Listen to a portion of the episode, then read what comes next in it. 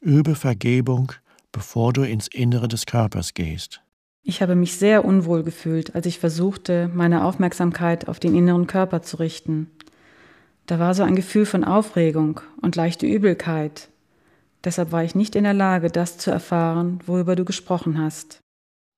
Was du gespürt hast, war eine schwebende Emotion, von der du wahrscheinlich nichts wusstest, bis du die Aufmerksamkeit in den Körper gerichtet hast.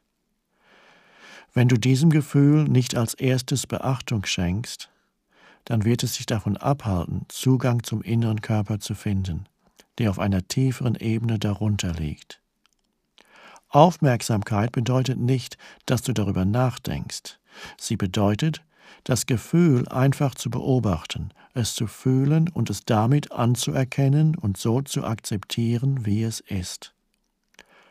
Einige Gefühle sind leicht identifizierbar. Wut, Angst, Kummer und so weiter. Andere sind nicht so leicht zu erkennen. Das können vage Gefühle von Unruhe, Schwere oder Enge sein, irgendwo zwischen einer Emotion und einem körperlichen Gefühl. Es geht jedenfalls nicht darum, das Gefühl zu benennen, sondern darum, es so weit wie möglich ins Bewusstsein zu bringen. Aufmerksamkeit ist der Schlüssel für Transformation. Und volle Aufmerksamkeit bedeutet auch annehmen. Aufmerksamkeit ist wie ein Lichtstrahl, die konzentrierte Kraft deines Bewusstseins, das alles in sich selbst umwandelt. In einem gut funktionierenden Organismus hat eine Emotion nur eine kurze Lebensdauer. Sie ist wie ein momentanes Kräuseln einer Welle auf der Oberfläche deines Seins. Wenn du nicht in deinem Körper bist, kann dieses Gefühl allerdings über Tage und Wochen in dir andauern.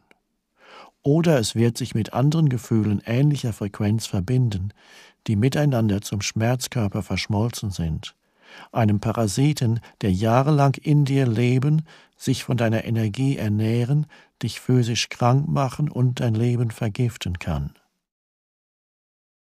Richte also deine Aufmerksamkeit darauf, die Emotion zu fühlen und prüfe, ob dein Verstand an altem Groll festhält, der diese Emotion nährt. Das kann eine Schuldzuweisung sein, ein Vorwurf oder Selbstmitleid. Ist das so, dann beweist das, dass du noch nicht vergeben hast. Dein Nicht-Vergeben richtet sich oft gegen eine andere Person oder gegen dich selbst.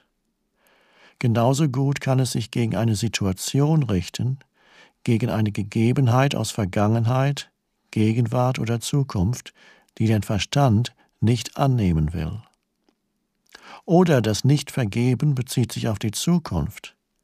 Das ist dann die Weigerung des Verstandes, Unsicherheit anzunehmen, zu akzeptieren, dass die Zukunft letztendlich jenseits seiner Kontrolle liegt.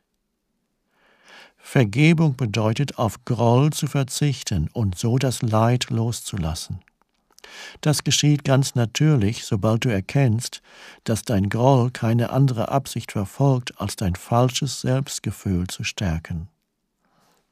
Vergebung bedeutet, dem Leben keinen Widerstand zu bieten, dem Leben zu erlauben, durch dich zu leben.